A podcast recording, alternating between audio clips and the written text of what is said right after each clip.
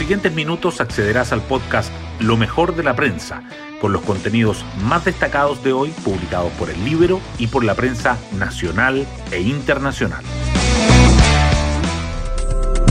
Buenos días, soy Magdalena Olea y hoy jueves 29 de julio les contamos que la Convención Constitucional finalmente eligió a los siete constituyentes que acompañarán a Elisa Loncón y a Jaime Baza en la mesa directiva. Una lista donde figuran representantes de la UDI, del Partido Socialista, la lista del pueblo, los independientes no neutrales, los independientes y los pueblos originarios y donde no logró entrar la candidata del Partido Comunista, lo que tensionó nuevamente su alianza con el Frente Amplio. Mientras tanto, el presidente Piñera extendió su visita al Perú tras ser invitado por el nuevo gobernante de ese país, Pedro Castillo, a un acto que se realizará hoy. Las portadas del día. La Convención Constitucional vuelve a los titulares. El Mercurio dice que la UDI, el Partido Socialista, Independientes, la lista del pueblo y no neutrales logran cupos en la mesa, mientras que la tercera agrega que crece la tensión entre el Partido Comunista y el Frente Amplio tras la elección de las vicepresidencias de la Convención. En tanto, la asunción de Pedro Castillo en Perú acapara las fotos principales. El Mercurio destaca la reunión del presidente con el nuevo gobernante peruano y la tercera resalta que Castillo anuncia un proyecto para convocar una asamblea constituyente. Por otra parte, la tercera informa que migrantes subieron solo 0,8% en 2020 por el efecto de la pandemia y llegan casi a un millón y medio. Y el diario financiero que la sequía, menos gas y las fallas de las centrales se dejan sentir en los resultados de las empresas eléctricas. La violencia en el sur es otro tema que sobresale en el Mercurio que remarca que el atentado en Carahue es el primer ataque armado a una faena forestal focalizado en disparar a personas y que un informe de la Corte Suprema en Cañete dice que existe miedo de parte de los funcionarios y de los jueces a salir a trabajar. Y los asuntos relacionados con la pandemia siguen presentes en la tercera, que subraya que llega un cargamento con 300.000 dosis de Pfizer en medio de la polémica con los alcaldes, y que los municipios más reticentes preparan el regreso a las clases presenciales para agosto. Temas del libro. La periodista del Libero, Daniela Vaz, nos cuenta sobre las verdades a medias de Yana Proboste sobre los fallos a su favor en Contraloría y en la Comisión Interamericana de Derechos Humanos. Desde que Yasna Proboste oficializó su candidatura presidencial, el tema de su destitución como ministra de Educación el año 2008 ha resurgido. Este lunes, en el programa Mentiras Verdaderas de la Red, la senadora aseguró que tanto la Contraloría como la Corte Interamericana de Derechos Humanos habían fallado a su favor, asegurando que no habían habido situaciones irregulares. Pero las declaraciones de Proboste carecen de precisión y se suman a otras dos afirmaciones que ha hecho durante la semana y han sido apuntadas como falsas. El informe de Contraloría no absuelve a ninguno de los involucrados. Es más, advierte que faltan antecedentes para comprobar el destino de los más de 200 mil millones perdidos. En tanto, en la Corte Interamericana nunca se llegó a un fallo como tal, sino a una solución amistosa con el Estado de Chile, la que nunca fue firmada y no se alcanzaron los objetivos demandados por Proboste. Pueden encontrar esta nota en www.ellibero.cl. Hoy destacamos de la prensa. Ayer se definieron los siete nombres que acompañarán a Elisa Loncón y a Jaime Baza a la directiva de la Convención Constitucional. Rodrigo Álvarez, de la UDI, Pedro Muñoz, del Partido Socialista, Rodrigo Rojas, de la Lista del Pueblo, Lorena Céspedes, Independientes No Neutrales, Lisa Agustinianovich, Independiente, Isabel Godoy, de El Pueblo Coya y Tiare Aguilera, del Pueblo Rapanui, que lograron los patrocinios necesarios. El Partido Comunista, sin embargo, que no consiguió llevar a Bárbara Sepúlveda, acusó al Frente Amplio por no apoyarla y advirtió un efecto en la presidencial.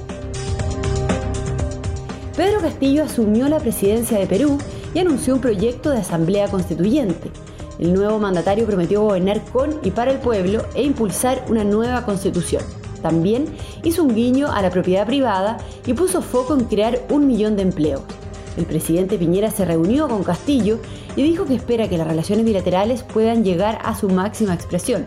Además, extendió su gira al ser invitado por su par peruano a una ceremonia que se realizará hoy en la ciudad de Ayacucho.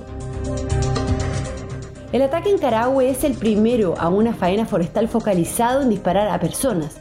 En los 286 atentados a empresas de este sector productivo ocurridos en los últimos ocho años, incluido el registrado el 9 de julio en el mismo predio, en el cual resultó herido un trabajador y falleció un miembro de la CAM, siempre hubo maquinaria quemada. El Ministerio del Interior presentó querella por homicidio simple y por homicidio carabineros de servicio, todos en grado frustrado. El general director de la Policía Uniformada visitó en Temuco a uno de los funcionarios baleados. Por efecto de la pandemia, los inmigrantes crecen menos de 1% en 2020.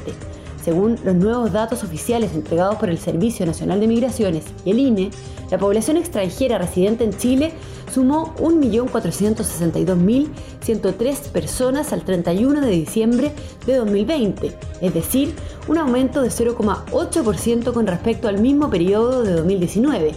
Este incremento interanual corresponde a solo 11.770 migrantes, una cifra que está muy por debajo de los 242.157 extranjeros que llegaron a nuestro país en 2019, cuando hubo un alza de 11,4% respecto a 2018.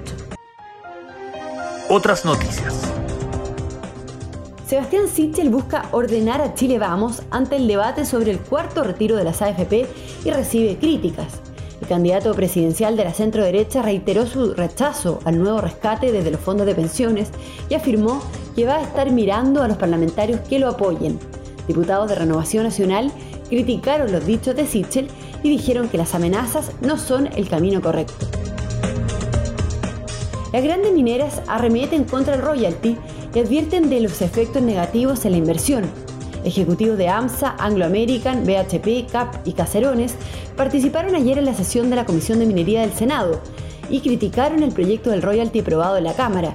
Dijeron que actualmente se requieren mayores desembolsos en sustentabilidad y en producción. Y llega un nuevo cargamento de Pfizer en medio de los problemas de stock de vacunas. Tras recibir 298.350 nuevas dosis de laboratorio, el ministro de Salud Enrique París acusó de un mal uso de las vacunas hay una cantidad impresionante de municipios que han utilizado Pfizer por sobre los 18 años de edad, cuando la instrucción era que solo debían vacunar entre 12 y 17 años, dijo. Y nos vamos con el postre del día. La editora de tiempo libre de El Libero, Pía Orellana, nos trae los imperdibles para el fin de semana. Semana quisimos destacar dos muestras en Santiago para recrear la vista. La primera es una muestra de sastrería, joyería y diseño en la Galería Animal.